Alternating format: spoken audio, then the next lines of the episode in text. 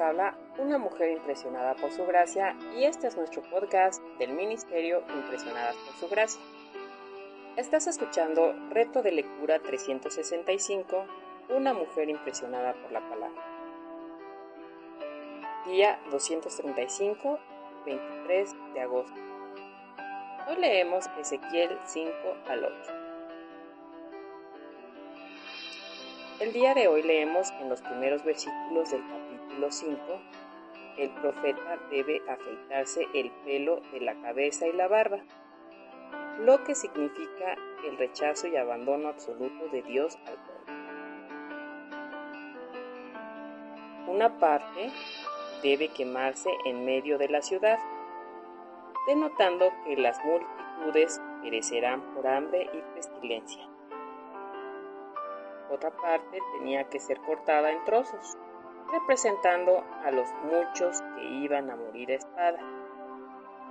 Otra parte tenía que tirarse al viento para denotar el traslado de algunos a la tierra del conquistador y la fuga de otros a los países vecinos en busca de refugio. Una pequeña cantidad de la tercera parte del pelo tenía que atarla a la túnica del profeta como aquello que se cuida mucho, pero pocos fueron reservados. A cualquier refugio que huyan los pecadores, el fuego y la espada de la ira de Dios los consumirá. Continuando con nuestra lectura en Ezequiel 5, podemos observar cómo se declaran juicios espantosos a través de los versículos del 5 al 17. La sentencia dictaminada contra Jerusalén es muy horrorosa. La manera de expresarla la hace más aún. Podemos entender entonces que los que viven y mueren sin arrepentimiento perecerán sin piedad para siempre. Llega el día en que el Señor no salvará. Propongámonos poner por obra la doctrina de nuestro Salvador en todas las cosas. Tarde o temprano la palabra de Dios se demostrará verdadera. Dentro del capítulo 6 podemos leer sobre los juicios divinos por la idolatría en los versículos 1 al 7. Sabemos que la guerra destruye personas, lugares y cosas, etc. De esta misma manera, Dios destruye la idolatría aún por manos de los idólatras. Justo es que Dios destruya lo que nosotros hicimos ídolo. Las supersticiones en que confían muchos para estar seguros suelen causarles la ruina y ya hemos hablado de esto anteriormente. Se acerca el día en que los ídolos y la idolatría serán tan totalmente destruidos de entre la iglesia que se profesa cristiana como lo que fueron de entre los judíos.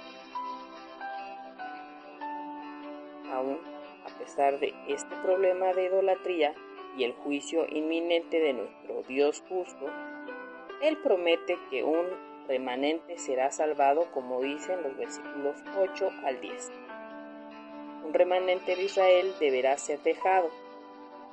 En el largo plazo ellos recordarán al Señor sus obligaciones para con Él y la rebelión contra Él.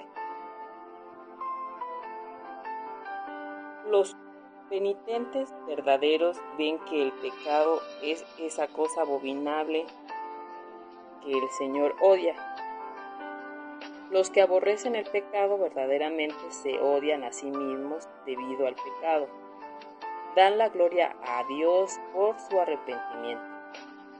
Lo que sea que lleve a los hombres a recordar a Dios y los pecados en su contra, debe ser considerado una bendición. Ahora, cuando llegamos al capítulo 7, Leemos sobre la desolación de la tierra en los versículos 1 al 15. Lo abrupto de esta profecía y las muchas repeticiones muestran que el profeta estaba profundamente afectado por la perspectiva de estas calamidades. Tal será la destrucción de los pecadores porque nadie puede evitarla. La angustia es para el impenitente solo un mal. Endurece sus corazones y revuelve sus corrupciones. Pero existen aquellos para los cuales es santificada por la gracia de Dios y un medio de mucho bien. El día de la angustia real está cerca. No es un simple eco o rumor de problemas. Cualquiera que sea el fruto de los juicios de Dios, nuestro pecado es raíz de ellos. Estos juicios serán universales. Dios será glorificado en todo.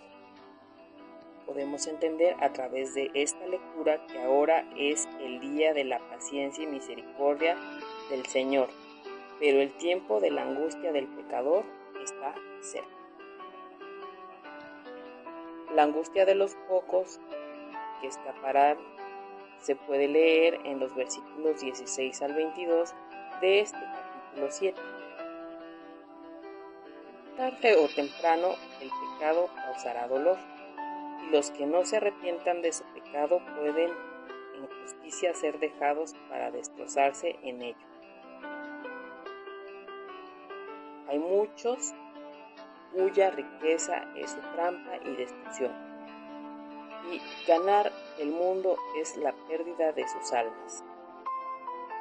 Las riquezas no se aprovechan en el día de la ira. La riqueza de este mundo no tiene en ella lo que responderá a los deseos del alma o no será satisfacción para ella en el día de angustia. El templo de Dios no les dará cabida. Son indignos de ser honrados con piedad los que no sean gobernados por su poder. Una de las cosas que podemos hacer el día de hoy es pedir al Señor que nos capacite para buscar la buena parte que no será quitada. Para finalizar el día de hoy, llegamos al capítulo 8, donde leemos las idolatrías cometidas por los reyes judíos en los versículos 1 al 6. El glorioso personaje que es Ezequiel contempló en visión, pareció tomarlo y fue llevado en espíritu a Jerusalén. Ahí él, en el patio anterior del templo, había un lugar preparado para un ídolo vil. Todo fue presentado en visión al profeta. Si complace a Dios dar a un hombre una vista clara de su gloria y majestad y de todas las abominaciones que se cometen en una ciudad cualquiera, entonces reconocerá la justicia de los castigos más severos que Dios inflige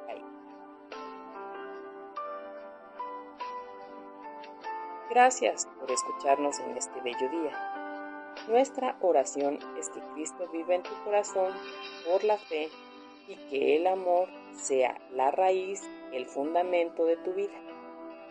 Y que así puedas comprender cuán ancho, largo, alto y profundo es el amor